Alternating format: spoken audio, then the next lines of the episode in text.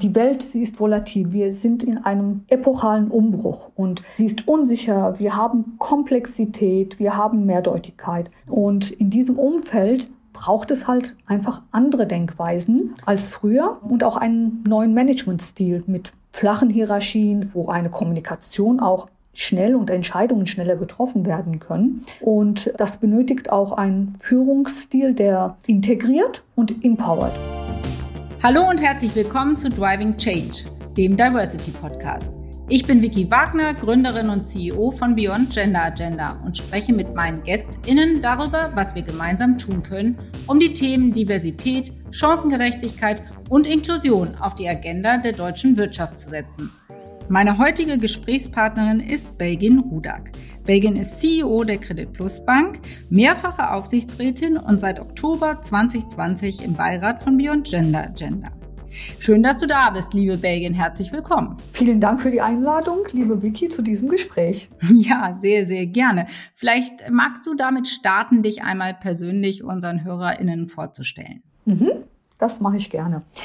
Ich bin seit über drei Jahren CEO der Credit Plus Bank und ähm, ja auch langjährig im internationalen Banking tätig, so dass mein Background äh, Banking ist.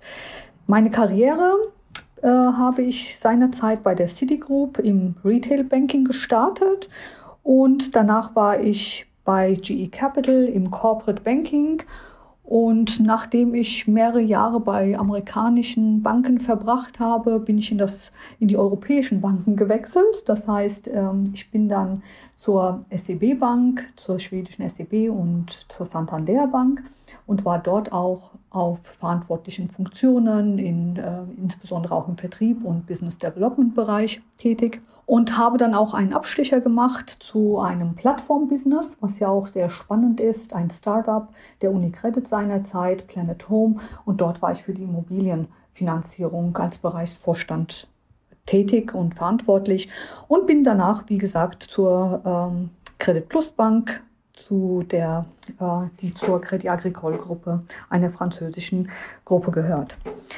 Das ist so in ähm, total das, was ich beruflich gemacht habe und wie ich mich entwickelt habe.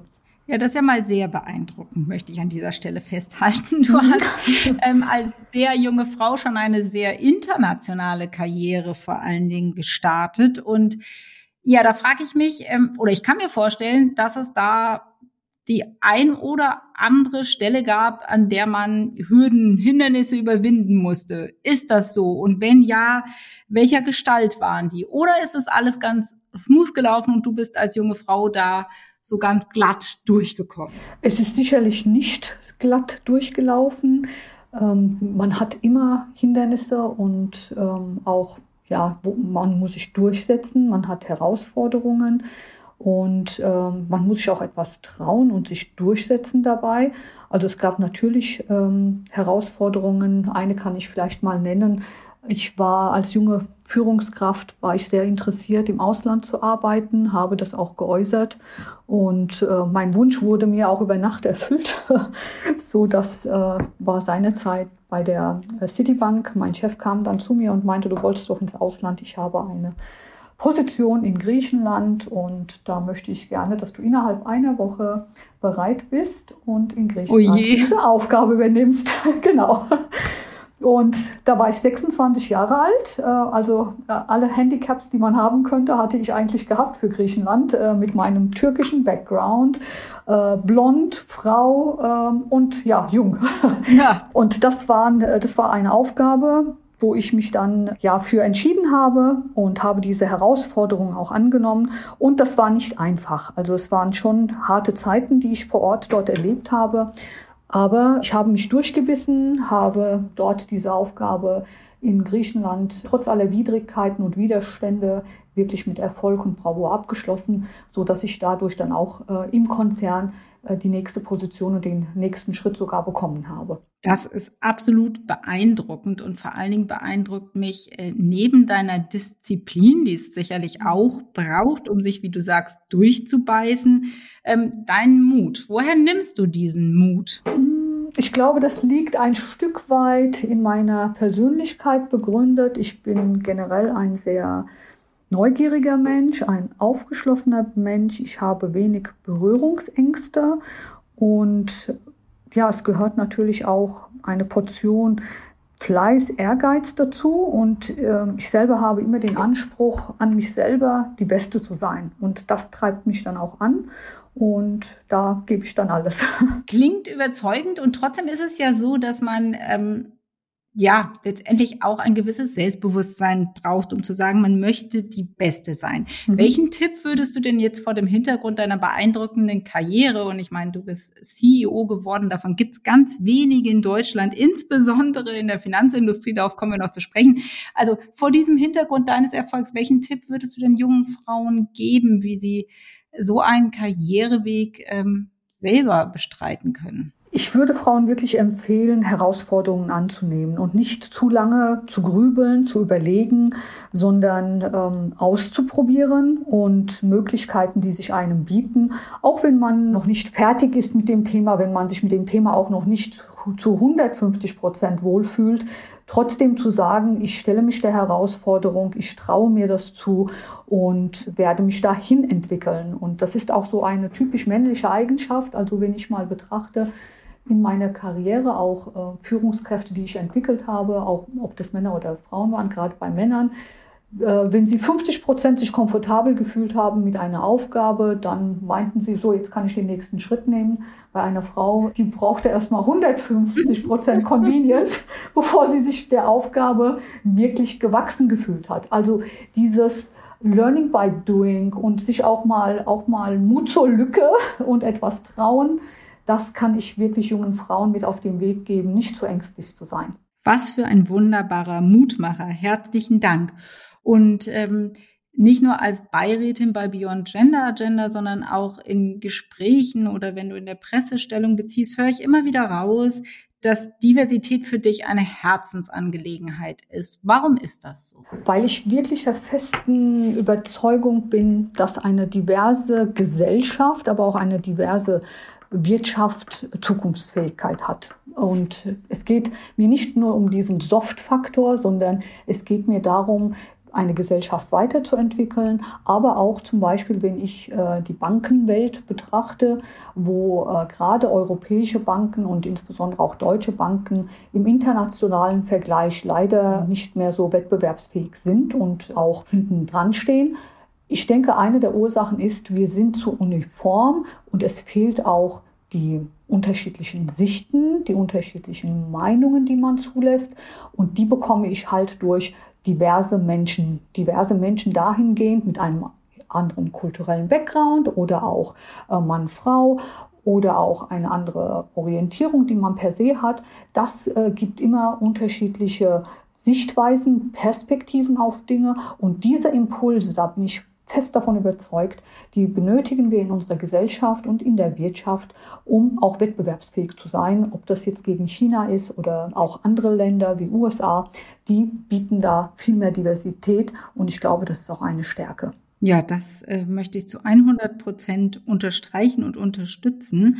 Und ähm, wenn wir noch mal kurz auf die Finanzindustrie allgemein zurückkommen, also die Bankingbranche, mhm. ähm, was müsste denn deiner Ansicht nach passieren, dass diese Branche insgesamt diverser wird und diesen, diesen Wettbewerbsvorteil des wirtschaftlichen Erfolgsfaktors, der in Diversität steht, auch nutzt? Was muss da passieren? Die Bankenbranche braucht einfach mehr Durchlässigkeit und auch, ich meine, heute wollen alle Unternehmen divers sein, aber insbesondere in der Finanzbranche, da ist wirklich großer Nachholbedarf. Auch wenn wir uns die Quoten anschauen, ähm, die, die liegen auch weit unter dem äh, wirtschaftlichen Industriedurchschnitt, bei circa 10 Prozent Frauenanteil in den Vorständen. Also da sieht man, das ist ein Feld, wo noch etwas äh, getan werden muss.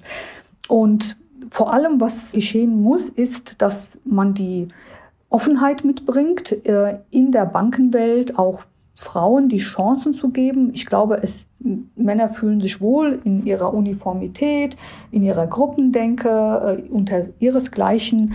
Aber ich denke, es müssen viel mehr Möglichkeiten geschaffen werden, um die Möglichkeiten für Frauen auch in diese Position hineinzuwachsen, zu bieten. Und da ist Durchlässigkeit sicherlich ein Thema. Ein weiteres Thema, was ich sehe, ist auch das Thema Gehalt. Das muss angepasst werden und auch Rahmenbedingungen, die entsprechend zur Verfügung gestellt werden müssen. Spannende Punkte. Und jetzt hast du ja ähm, gesagt, du bist bei der Credit Plus angetreten und hast auch eine Transformation dort ähm, sozusagen auf den Weg gebracht. Wie weit seid ihr gekommen und inwiefern hat da Diversität auch eine bedeutende Rolle gespielt? Ja, als ich vor über drei Jahren den Chefposten bei der Credit Plus übernahm, habe ich ein mittelständig geprägtes Haus mit einem finanzstarken Mutterkonzern, der Credit Agricole, vorgefunden. Das waren eigentlich sehr gute Voraussetzungen, um ein zukunftsfähiges Kreditinstitut aufzubauen. Und was da wichtig war, ist, dass bei dieser Transformation oder diesem, ich nenne es auch New Work Konzept, sollten die Digitalisierung und für mich vor allem die Menschen im Mittelpunkt stehen. Mit den Menschen meine ich das neue Mindset, was es benötigt. Und auch ich habe ein Umfeld gefunden, vorgefunden mit einem gewissen Silo-Denken. Es gab festgelegte Zuständigkeiten und die führen ja dazu, dass man sich nur für den eigenen Bereich verantwortlich fühlt und die anderen Bereiche und diese Konnektivität, die es benötigt, ähm, nicht mehr in den Vordergrund stellt. Und das ist meines Erachtens wirklich sehr, sehr wichtig. Und ich finde, in einem modernen Betrieb, da darf es einfach nicht darum gehen, äh, dass man Checklisten abhakt oder Arbeitsanweisungen erfüllt, sondern es müssen viel mehr Offenheit in der Belegschaft auch geschaffen werden. Äh, die Belegschaft muss viel mehr bereichsübergreifend, agil und äh, selbstverantwortlich arbeiten. Und ich bin der festen Überzeugung, dass nur dadurch neue Ideen und Innovationen auch entstehen und nicht im Kern erstickt werden durch so ein sehr starres Korsett wie eines äh, Silo-Denkens. Und was wir gemacht haben ist, mit diesem, wir haben einen Kulturwandel angestoßen, der die Credit Plus Bank ja dazu gebracht hat, selbstverantwortlich zu arbeiten, auch neue Arbeits-, agile Arbeitsweisen einzuführen. Denn warum haben wir das getan? Die Welt, sie ist volatil. Wir sind in einem epochalen Umbruch und sie ist unsicher. Wir haben Komplexität, wir haben Mehrdeutigkeit. Und in diesem Umfeld braucht es halt einfach andere Denkweisen als früher und auch einen neuen Managementstil mit flachen Hierarchien, wo eine Kommunikation auch schnell und Entscheidungen schneller getroffen werden können. Und das benötigt auch einen Führungsstil, der integriert und empowert. Und das führt, finde ich auch, diese Selbstverantwortung führt dann auch ganz automatisch zu mehr Erfolg und zu mehr Kundenorientierung. Und das war die digitale Transformation und die kulturelle Transformation, die wir angestoßen haben. Klingt spannend. Und wie weit seid ihr gekommen? Seid ihr schon beim Ziel angelangt oder gibt es noch Wegstrecke? Also wenn ich mir den Faktor Diversität anschaue in diesem Kontext, was du ja gefragt hattest, Diversität ist, finde ich, ein integraler Bestandteil unserer Business-Agenda. Und äh, das ist mit der ganzen Transformation auch als ein Baustein äh, mit aufgenommen worden in unser ganzes gesamtes äh, Geschäftsziel und Geschäftsmodell. Und warum haben wir das getan? Also das Thema ist dass wir, wenn wir es ernst meinen mit der Diversität und dieser Transformation, dann muss man sich das auch als wichtiges Geschäftsziel in die Business-Ordnung und Agenda aufnehmen mit einer klaren Roadmap, mit Zielvorgaben, mit Budgets, KPIs, Erfolgsmessungen, also alles, was dazu gehört, um wirklich in einem Unternehmen ein Thema voranzutreiben. Und das hat schon Früchte getragen, wobei dieses Thema braucht Zeit. Das ist ein Kulturwandel. Das geht nicht von heute auf morgen. Und wenn ich darauf zurückkomme, wo wir da bereits sind, wir haben bei der Credit Plus Bank eine Frauenquote von 56 Prozent, wenn ich mir das anschaue. Auf der Führungsebene liegen wir bei rund 35 Prozent. Aber das Ziel ist weiter gesteckt. Es arbeiten 21 Nationalitäten äh, bei uns. Wir haben das Thema Diversität auch zur Chefinnen und Chefsache gemacht. Das äh, ist, glaube ich, auch ganz wichtig. Und dann, wir nehmen auch an diversen Initiativen da teil, um das Thema wirklich permanent auch mit auf der Agenda zu haben.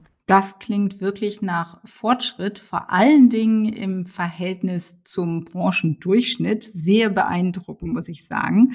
Und was du eben erwähnt hast, war auch so ein bisschen das Thema Empowerment ist dir wichtig. Und wer dir auf deinen Social-Media-Kanälen folgt, also LinkedIn allen voran, ähm, sieht auch immer wieder Beiträge rund um Leading by Empowerment. Warum treibt dich das an? Warum hältst du das für so wichtig? Ich bin der festen Überzeugung, dass ähm, nur durch Empowerment wir die Herausforderungen, die wir in unserer ja sehr komplexen und unsicheren äh, Gesellschaft, die im Umbruch ist, bewältigen können. Wir können nicht mehr in starren Vorgaben und Systemen arbeiten. Wir müssen Menschen etwas zutrauen. Wir müssen sie ermutigen und auch entsprechend sie mit integrieren und involvieren, damit sie Verantwortung übernehmen können, um, wie gesagt, wieder zukunftsfähig und wettbewerbsfähig zu sein. Deshalb ist mir dieses Thema sehr wichtig. Wunderbar, herzlichen Dank dafür. Ich muss sagen, resümierend, die Credit Plus Bank äh, AG